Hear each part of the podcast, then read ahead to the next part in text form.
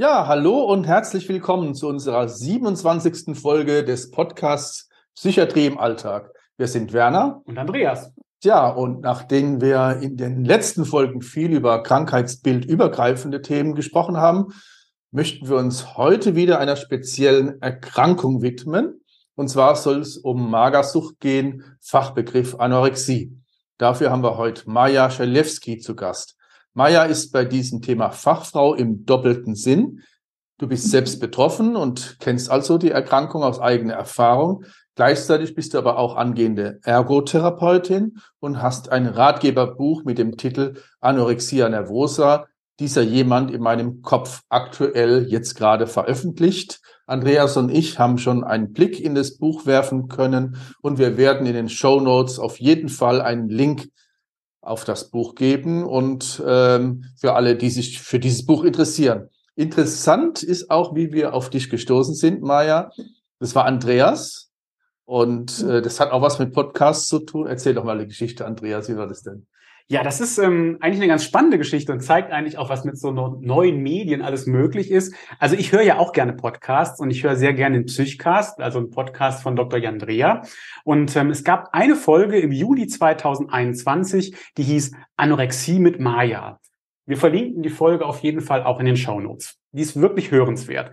Und ja, der Podcast kam zustande, weil Maya ein Manuskript für einen Ratgeber an Jan Dreher geschickt hat. Und ähm, ich habe das gehört und ich war total beeindruckt von der Offenheit und auch von dem, wie viel man verstehen konnte. Und so nebenbei wurde auch der Wunsch geäußert, dieses Manuskript auch mal als Buch veröffentlichen zu wollen. Und da habe ich gedacht, so Wahnsinn. Also wer kann besser einen Ratgeber zum Thema Anorexie nervosa schreiben, als jemand, der vielleicht selber davon betroffen ist? Und dann habe ich über Jan Dreher versucht, Kontakt zu Maya zu kriegen. Das hat auch geklappt. Mhm. Und ähm, auch der Schulz-Kirchner Verlag war von der Idee total begeistert. Es war, ich habe da so offene Türen eingerannt, die haben gesagt, wir haben das schon ganz lang geplant, aber wir haben nie jemanden gefunden, okay. der was machen kann. Und ja, so ist es dann tatsächlich entstanden. Und letzte Woche, ähm, also wir haben jetzt für die, die es vielleicht nicht ähm, zeitsynchron hören, November ja. 2022 ist der Ratgeber erschienen und ich finde, er ist ein richtig tolles Buch geworden. Und für mhm. Betroffene, Angehörige und Fachleute,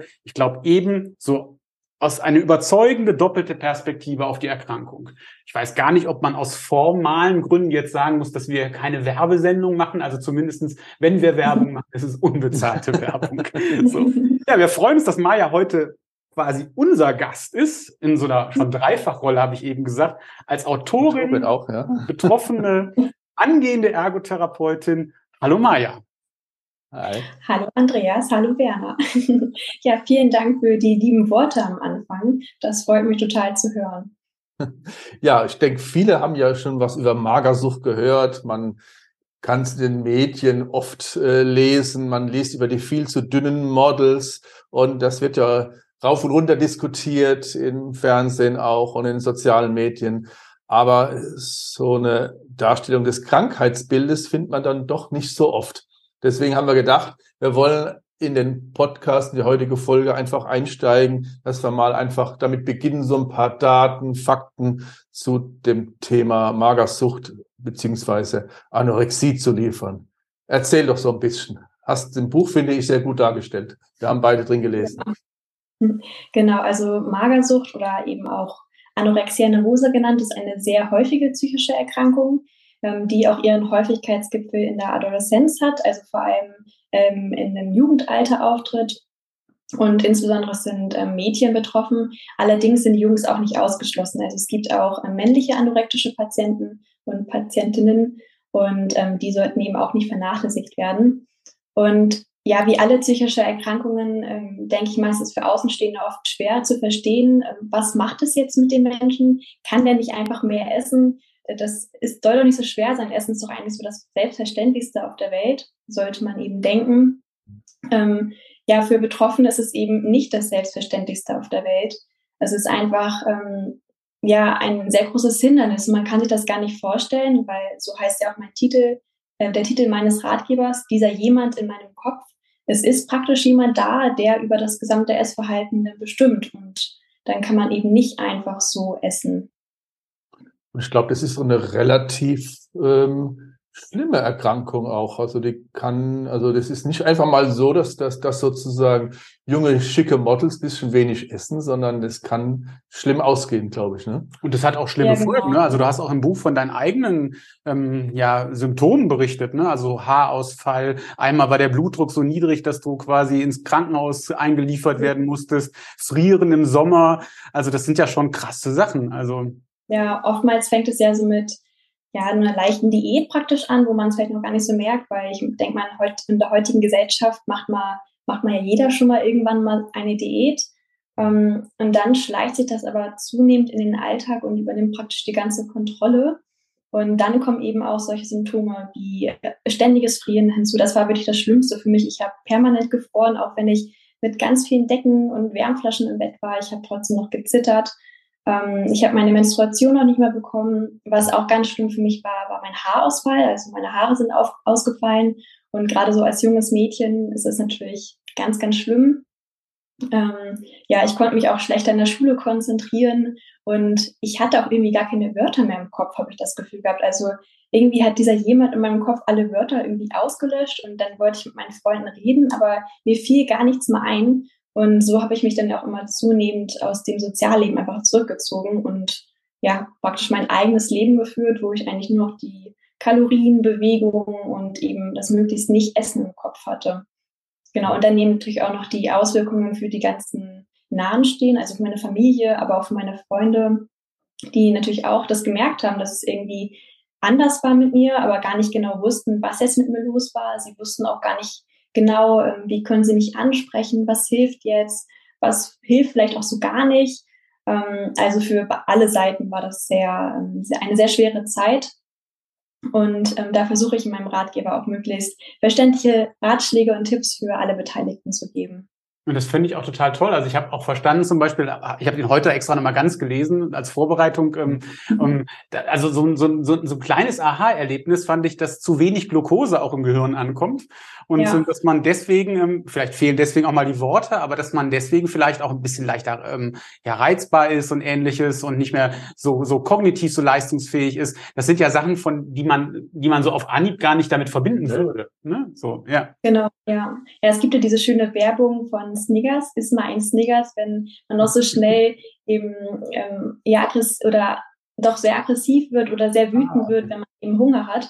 Und ich ja. finde, diese Werbung passt ganz gut da zu dieser Situation.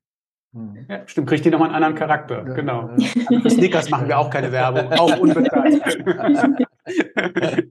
aber aber was, was du letztlich sagen willst, oder was wir jetzt, worauf voraus wollen, dass es viele Symptome hat, körperliche Symptome, ja. die auch, auch die dann wieder mit psychischen Symptomen vermischt sind, wie zum Beispiel diese äh, Rückzug, Rückzug, Konflikte, ja, Haarausfall, was du alles genannt ja. hast, sozusagen. Ja. Das sind ständige Wechselwirkungen. Also die psychischen ja. Faktoren, dann kommen die körperlichen Faktoren dazu, die natürlich wiederum mehr psychische Belastung darstellt. Also das ist wie ein Teufelskreis, aus dem man leider nicht so leicht herauskommt. Ja. Das ist eine gefährliche Erkrankung. Ich glaube, es ist die höchste Sterberate von allen psychischen Erkrankungen. Ja. Die Anorexie. Und es hat nicht nur was damit zu tun, dass vielleicht der Körper jetzt so weit ähm, verhungert ist, sondern auch Suizidalität ist ein Thema. Ne? Hast du auch im Buch geschrieben. Achtmal höher, ja, glaube ich, als in der Vergleichsgruppe im Alter. So. Richtig, da muss auf jeden Fall auch ein Augenmerk drauf gelegt werden. Ja. Weil die Erkrankung ja häufig auch mit depressiven Symptomen einhergeht. Und bei Depressionen stehen ja auch ähm, suizidales Verhalten ziemlich im Vordergrund. Ja. Der Einstieg, sagst du, ähm, wird ja auch in der Gesellschaft oft diskutiert, hat mit Schönheit und Schönheitsideal zu tun. Konntest du es bei dir auch äh, äh, beobachten? War, war, das, war das so? Das interessiert mich einfach, weil man darüber viel liest. Und es gibt ja, ja. viele Kampagnen, dass sozusagen Models nicht immer total dünn sein sollen, sondern dass auch mal äh, Leute mit einer normalen oder mit einer fülligeren Figur auch als Model auftreten sollten. Solche, solche Themen gibt's ja. Und ähm, kritisch wird halt äh, angemerkt, dass dieses absolute hagere Schlankheitsideal äh, eine Gefahr darstellen könnte, könnte, dass so eine Anorexie ausgelöst wird. Hattest ja. du so, so, ein, so ein Ideal damals, als du die, ähm, die also Krankheit also begonnen hat? Ich musste schon feststellen, dass allgemein in unserer Gesellschaft sehr, ähm, sehr hervorgehoben wird, so möglichst schlank zu sein durch ganze Werbung, und ich denke mal, das ist auch schon, was mich auch beeinflusst hat. Ähm, was mir zum Beispiel mal einfällt, es gibt viel Werbung, wie man zum Beispiel gut abnehmen kann, aber jetzt keine Werbung, wie man gut zunehmen kann. Mhm. Und äh, deswegen glaube ich, und natürlich auch durch die ganzen Modelsendungen, allgemein durch Instagram, die ganzen Bilder mit den ganzen Filtern drauf. Die, ah, das verzerrt ja einfach die ganze Realität. Ja. Ähm, da erkennt man vielleicht einen Menschen gar nicht mehr, nur weil er den Filter draufgesetzt hat. Und ich glaube, das ähm, spielt auf jeden Fall eine sehr, sehr große Rolle bei der Entstehung. Mhm. Und auch bei mir, ähm, denke ich mal, auch wenn es vielleicht nicht ganz so bewusst war, unbewusst auf jeden Fall. Ja. Mhm. Das mit der Realität ist ein, das ist ein schöner Link, weil ja. tatsächlich haben Werner und ich auch schon vorher ein bisschen erzählt und wir haben so beide so, also ich habe auch tatsächlich im, im Laufe meiner ähm, Arbeit auf der Akutstation in der Psychiatrie auch durchaus Patientinnen gehabt, die auch ähm, an der Anorexie quasi erkrankt waren. Also die sind deswegen nicht standardgemäß in der Akutstation gewesen, sondern eigentlich eher wegen der Komorbidität zum Beispiel, wegen der mhm. Depression, mhm. ähm, die du auch beschrieben hast. Ähm, also das ähm, also das ist jetzt kein, keine, also die Anorexie an sich ist eigentlich kein Grund, in eine psychiatrische Akutstation zu kommen, aber die Komorbidität schon. Und dann ist es schon so, dass man auch als Therapeut völlig fasziniert ist, dass jemand, ich sage jetzt mal irgendwie bei meiner Körpergröße 1,70 oder 1,75 mit 42 Kilo ähm, der Überzeugung ist, ähm, sie sei dann noch ähm, irgendwie ähm, zu dick. Also wo ich dann so fasziniert denke, Wahnsinn, man kann irgendwie jeden Knochen sehen, jeden Muskel am Hals und ähm, ähm, wie, wie kann man, und das ist ja trotzdem ein ganz intelligenter Mensch, der vor einem steht. Also wie, wie kann das sein, dass man das so so wahrnimmt, dass, dass man völlig überzeugt ist davon, man, man, man muss weiter abnehmen. Und nur sowas, wie du es auch im Buch beschrieben hast, also ich erinnere mich so meine Oberärztin, die dann quasi immer so einen Punkt hatte, wo sie sagt, und wenn sie jetzt unter 40 Kilo sind, dann werde ich sie sondieren. Ne, so. Und das war dann der Moment, wo dann 40,1 Kilo das gehaltene Gewicht war. Ne, so. Ja, ja. ja, genau, diese Körperschemastörung, die ja auch ja, damit verbunden ist das kann man sich wirklich nicht vorstellen. Ich kann mir es teilweise auch nicht mehr so vorstellen, dass ich es damals so extrem hatte, dass ich wirklich, ich habe mich im Spiegel gesehen und eigentlich müsste man meinen, ich müsste doch sehen, dass ich viel zu ja. wenig wiege. Sieht ja eigentlich nicht schön aus. Und trotzdem habe ich es einfach bei mir nicht sehen können. Bei anderen ähm, Erkrankungen konnte ich es teilweise sehen. Das war auch entspannt. Aber bei mir selbst war es einfach, ich weiß nicht, eine totale Blockade bei mir. Ich konnte das einfach absolut nicht einsehen. Und ich hatte auch ein, ähm, ja, so eine Art Vorstellungsgespräch oder ich habe mir die Klinik, in der ich ähm, aufgenommen wurde, vorher einmal angeguckt. Und als ich da war und mir alle Räume angeschaut habe, als ich da so durchgeführt wurde, da war ich auch so felsenfest davon überzeugt, dass ich nicht in diese Klinik muss. Ja, also da, ich weiß auch nicht, das ist einfach total äh, verrückt eigentlich. Ja ich habe mir auch lange überlegt, was es eigentlich ist. Oh, Entschuldigung. ähm, du hast, äh, weil du, du sagst ja, es gibt diese Stimme in deinem Kopf, gab's. Aber du hast ausdrücklich gesagt, es war jetzt nicht bei einer Psychose, es war nicht, du wusstest ja, schon, ja. dass das da nicht wirklich sozusagen, dass das deine Stimme ist, dass ja. es deine eigene Stimme ist, dass es eine innere Stimme ist, dass nicht jemand irgendwie neben dir steht. Und ähm, was auch klar ist bei vielen Patienten und auch bei dir, dass ja ähm, zumindest beim Beginn der Erkrankung, dass da Realität, Daten, Zahlen, Fakten eine ganz große Rolle spielt. Weil wenn man abnehmen will, muss man sich ja irgendwie den Daten und Fakten stellen. Abnehmen kann ja auch was Sinnvolles sein, wenn man nicht an, ja. an wirklich übergewichtig ist. Und da muss man ja gucken, äh, wie ist der Bauchumfang in Zentimetern, wie ist das Gewicht in Kilogramm, wie ist die Kalorienmenge, die ich zu mir nehme, wie ist die Kalorienmenge, die ich bei Sport verbrauche, wie ist mein Bewegungspensum. Das sind ja alles harte Daten und Fakten. Und ähm, mhm. normalerweise müsste man ja dann ähm, davon ausgehen, diese ein Hauptfakt, nämlich das Gewicht, wird verglichen mit einem Idealgewicht. Und dann würde man, wenn man nicht an Anorexie leitet, sagen, okay, jetzt habe ich wiege ich, äh, keine Ahnung, 55 Kilo, das ist so mein, bei meiner Körpergröße, wäre bei mir wären es ein bisschen mehr, ist es, ist es das Idealgewicht. Und jetzt höre ich auf. Aber ähm, irgendwas setzt, hat bei dir ja dann ausgesetzt. Du hast dann nicht aufgehört. Man hört da nicht auf, genau. Gibt es kein, genau. kein, Ziel? Gibt es kein Ziel, genau? Ist da kein Idealgewicht oder was, was für ein Mechanismus? Es war ja keine Psychose, du warst ja quasi ja. bei Sinnen und konntest letztlich doch einigermaßen trotzdem klar denken, aber hast da weiter. Genau. Ich hatte auf jeden Fall keine Halluzination, ich war eigentlich voll bei Sinn. ähm, aber ich hatte auch so einen Wiegezwang entwickelt, dass ich mich halt wirklich ständig wiegen musste. Und wenn es auch schon ein bisschen mehr war, vielleicht auch nur, weil ich ein Glas Wasser mehr getrunken habe und ich ja eigentlich wusste, dass ich ein Glas Wasser mehr getrunken habe, ähm, ging für mich schon so die Welt irgendwie ein bisschen mehr als, weil du sagst, ein bisschen mehr als gestern. Du hast also nicht, nicht mehr als ein Idealgewicht, sondern mehr als. Was meintest du mit? Mehr als vor zehn Minuten. Ach so, meinst du? Richtig, genau. ich habe mich ja viel, viel ganz oft am Tag gewogen und äh, wenn ich da irgendwie Tagesschwankungen hatte, die ja völlig normal sind, ja. ähm, war ich schon total äh, durcheinander. Aber ich hatte jetzt kein ähm, Ziel, Untergewicht, sage ich mal. Also ich hatte jetzt nicht ein Gewicht, wo ich sage, okay, ähm, das ist jetzt mein Ziel und dann höre ich auf. Ich hätte eigentlich immer weiter. einfach nicht das ja. Es gab kein es gab, Zielgewicht. Nein. Ah, ich hätte eigentlich immer weiter abnehmen können. Ich hätte ähm, ja aber das große Glück gehabt, dass meine Eltern auf mich aufgepasst haben und rechtzeitig dann äh, die Notbremse gezogen haben und ich dann eben am Arzt vorgestellt worden bin. Ähm, ja, genau. Ja, ich will auch nicht wissen, wie es ohne sie gewesen wäre. Ja. Hm. ja.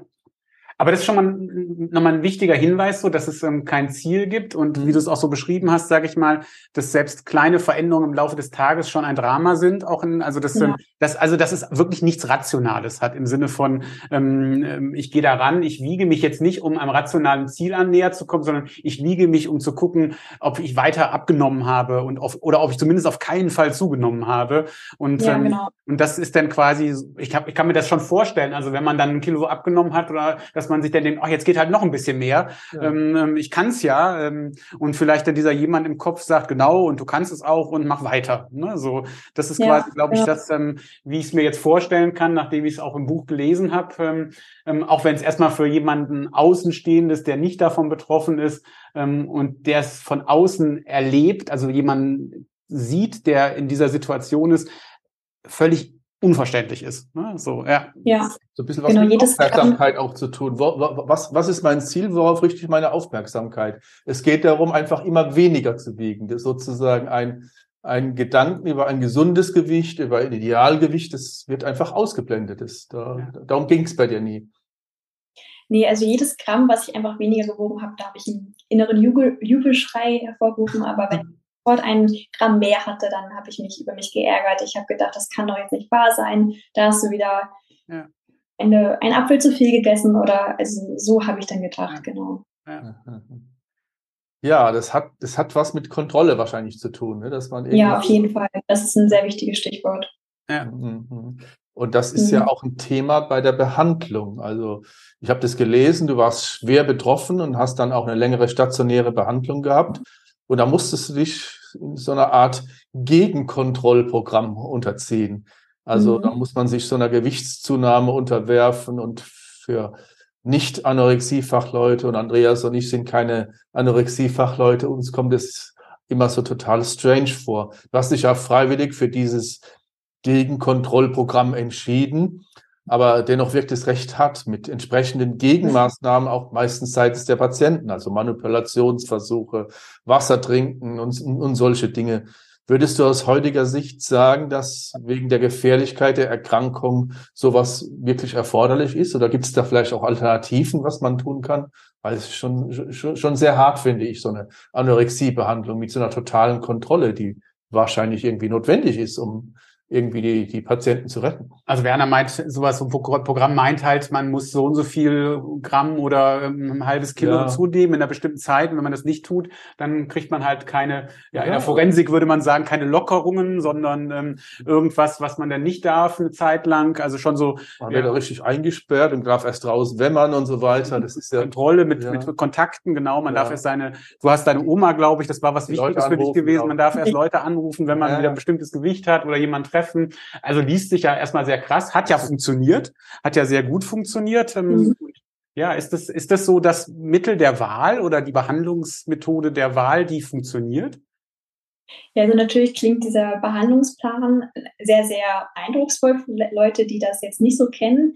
Und viele sagen, Mensch, oh Gott, das ist aber wirklich ähm, ja ähnlich wie im Gefängnis oder total strenge Regeln. Ähm, ich muss aber sagen, es hat mir sehr geholfen, weil es mir eben einfach einen klaren Plan gegeben hat. Es hat mir transparent aufgezeigt, was muss ich erreichen und wann bekomme ich etwas. Ähm, und also ich bekam ja auch Belohnungen. Es hat mir immer wieder Motivationspunkte gegeben. Okay, wenn ich das Gewicht erreiche, was mir ja eigentlich so schwer fällt, es zu erreichen, dann darf ich meine Oma wiedersehen, dann darf ich meinen Bruder wiedersehen. Ähm, und das hat mir halt wirklich immer so Anhaltspunkte gegeben, weiterzukämpfen. Ich glaube, es ist bestimmt nicht für jeden ähm, oder für jede etwas. Da ähm, muss man bestimmt auch etwas typabhängig sein. Aber in der Klinik, wo ich war, gerade für Kinder und Jugendliche, ähm, fand ich das sehr angemessen und auch meine Mitpatientinnen, ähm, denen hat das auch sehr geholfen. Okay, aber das ist ja was Tolles, auch jetzt, wenn man es aus deinem Munde hört, weil ich kann mir vorstellen, dass viele auch ja vielleicht Angehörige oder auch Verwandte oder auch Freunde von Betroffenen ähm, ja genau wie Werner und ich erstmal denken, boah, Gott. das ist krass, ne? So, aber wenn das ja. Mittelalter Psychiatrie denkt man, muss, ja. muss, die, muss die Leute befreien, die sind ja eingesperrt, die dürfen ja. nichts, was ist. Ja, ja. Kein, kein eigenes Handy, sondern eher, ne, nur auf dem Stationstelefon telefonieren. Aber wenn es tatsächlich, äh, man muss dazu sagen, sie hast sich ja selber dafür entschieden. Also es muss man, man muss sozusagen ja, obwohl, in dieses kleine Programm einwählen einwilligen. Habe ich, eben auch schon mal, hab ich eben auch schon mal gezuckt, als der Werner gesagt hat, du hast nicht entschieden, das liest sich nicht so ganz so. Also ich war ja so gar nicht, ich war ja so gar nicht intrinsisch motiviert und ähm, dadurch, dass ich eben meine Eltern hatten und äh, dass ich beim Psycho ambulanten Psychotherapeuten nicht weiterkam, bin ich so in die Klinik gekommen. Ich alleine wäre da nicht hingegangen. Als ich nachher den Termin, äh, den Platz hatte, dann bin ich auch hingegangen, auch äh, ohne groß drüber nachzudenken. Ähm, aber so richtig aus Eigeninitiative war es jetzt nicht. Ähm, und ich muss noch zum Plan sagen, er klingt zwar hart, aber für mich, also ich empfand ihn gar nicht so als hart. Also in der ersten, in den ersten beiden Stufen, das war ein Stufenplan, ähm, war es schon ziemlich hart, gerade ähm, weil ich eben ähm, nur meine Eltern sehen durfte, nicht meine Freunde, eben nicht meinen Bruder, nicht meine Oma. Ähm, aber als ich aus dieser ganz harten Stufe draußen war, dann ähm, konnte ich sehr gut damit leben. Also so hart, äh, wie er dann doch klingt, war es für mich jetzt nicht. Okay, das fand ich übrigens auch ein Highlight in dem Ratgeber, dass du deinen Plan da drin äh, in der Mitte reingeheftet hast. Also das, ähm, das, da kriegt man schon echt nochmal eine andere Beziehung dazu. Also das, ähm, wenn man dann sieht, das ist jetzt nichts aus dem Lehrbuch oder nichts Ausgedachtes. Also, also ja, ja. Toll, danke. Genau, mir war es sehr, sehr wichtig, es möglichst anschaulich für alle zu machen und auch verständlich, sodass wirklich jeder, ähm, ob Angehöriger, ob Freunde, ob angehender Fachtherapeut, es wirklich versteht und nochmal so eine ähm, Verknüpfung zwischen Theorie und Praxis bekommt. Vielleicht ist bei so einem Stufenplan auch so, jetzt da auch so körperliche Aspekte, die positiv sind. Könnte sein, dass durch Gewichtszunahme oder durch diese Dinge, die dann erzwungen sind, du bist ja gezwungen worden zu Dingen, dass das aber vielleicht auch positive körperliche Folgen hatte.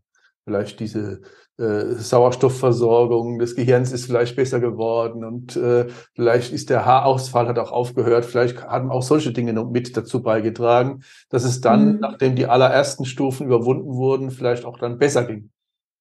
Auf jeden Fall und es wirkte sich auch ähm, relativ, naja, naja, relativ schnell ähm, aus, auf die Stimmung aus. Also ja. am Anfang war ich ja wirklich, ich weiß nicht, ich habe kaum noch irgendwie ein Gefühl gefühlt. Ich war einfach irgendwie nur noch da. Und je mehr ich wog und desto mehr Anschluss ich da auch in der Klinik gefunden habe mit den ganzen Mitpatientinnen, ähm, desto besser wurde ich auch gelaunt und desto mehr Lebenslust habe ich wieder bekommen. Und das hat auch noch mal mehr Antrieb gegeben, jetzt endlich gesund werden zu wollen, endlich aus der Klinik entlassen werden zu wollen. Ich glaube, ja, ganz am Anfang konnte man auch so gar nicht richtig psychotherapeutisch arbeiten. Es war einfach so ein strenges Kontroll- oder Gegenkontrollregime, was da geherrscht hat mit Verboten und, und, und Belohnungen, wenn du es dann geschafft hast. Aber irgendwann, wenn vielleicht auch so körperliche und psychische Verbesserungen eingesetzt haben mit dem Einsetzen der Ernährung, sage ich mal, ähm, konntest du ja vielleicht auch über Probleme sprechen. Äh, ist es so? Ist es so ein Aspekt, dass durch diese Erkrankung ähm, dass da vielleicht, äh, dass das vielleicht auch andere Problembereiche gibt und man dann über dieses Denken an Kalorien und Gewicht, dass man in, man in diesem Teufelskreis ist, die eigentlichen Lebensprobleme vielleicht nicht sieht. Oder es ist vielleicht auch wie so eine Art äh, Aufmerksamkeitsablenkung von den, von anderen Problembereichen ist. Ist, ist ja. das so eine Entwicklung, dass in, im Rahmen von einer solchen Anorexie-Therapie man dann vielleicht auch äh, auf andere Problembereiche kommt, die vielleicht sowas wie so eine Art Ursache sind und man dann über, über relevantere Dinge spricht, als nur über Kontrolle und Gegenkontrolle und Wasser und Gewicht und Gewichtsabnahme und Zunahme und so ja. weiter. Ja, genau. Ich war einfach so sehr in so einem Tunnelblick festgefahren, dass ich gar nichts mehr anderes gedacht habe. Und damit habe ich ja eben auch andere belastende Gedanken einfach verdrängen können und gerade nicht mehr drüber nachdenken müssen. Und es tat auch einfach gut, aus diesem ganzen Umfeld rauszukommen und dann in der Klinik zu sein und dann wirklich nochmal so ein komplett anderes Setting für mich zu haben.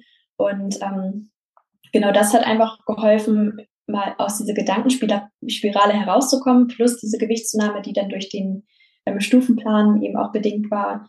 Ähm, dann ergeben sich auf jeden Fall nochmal andere Gedanken und ich habe auch ganz anders in meiner ähm, Klinikzeit nachgedacht über mich. Das hat auf jeden Fall damit eingewirkt, ja.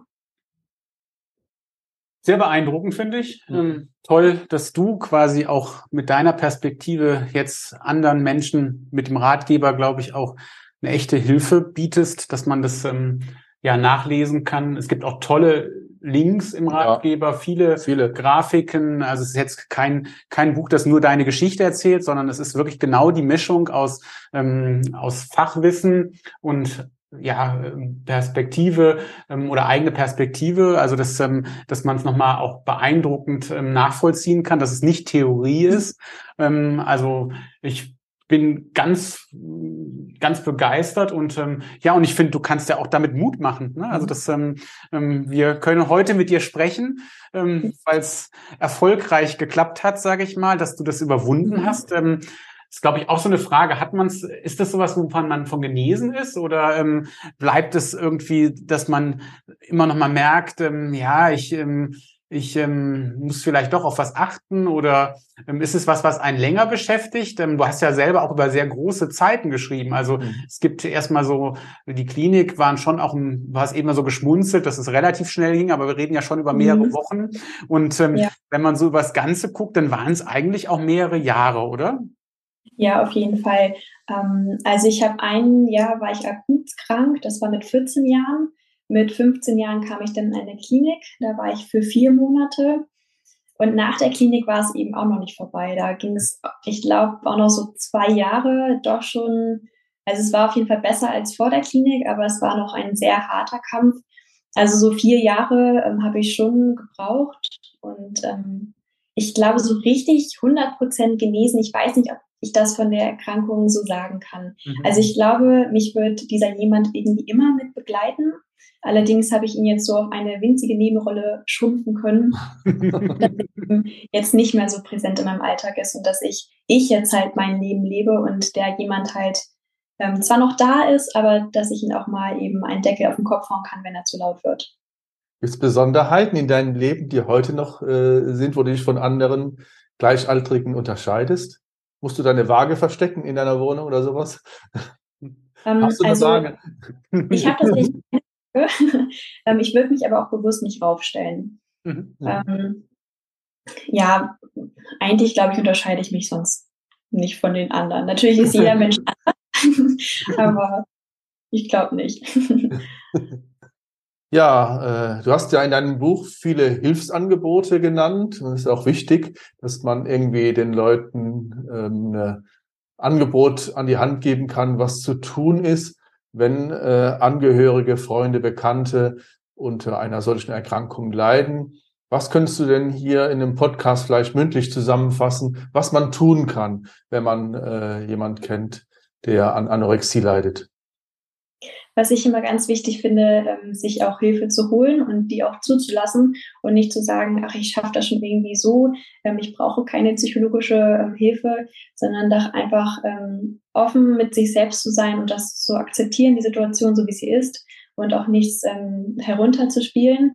Es gibt ganz tolle Beratungsstellen, in denen man sich Hilfe suchen kann. Ähm, auch ein Psychotherapie-Termin ähm, finde ich zu vereinbaren ziemlich sinnvoll bei der Erkrankung und eben einfach versuchen, den Betroffenen zu verstehen und nicht auf ihn einzureden und nicht einfach zu sagen, Jan, ist doch endlich mal mehr, sondern einfach versuchen, die Beziehung aufrechtzuerhalten und da im Kontakt zu bleiben und ihm helfen, ähm, ja, Hilfe anzunehmen und ihn bei dem Weg zu unterstützen.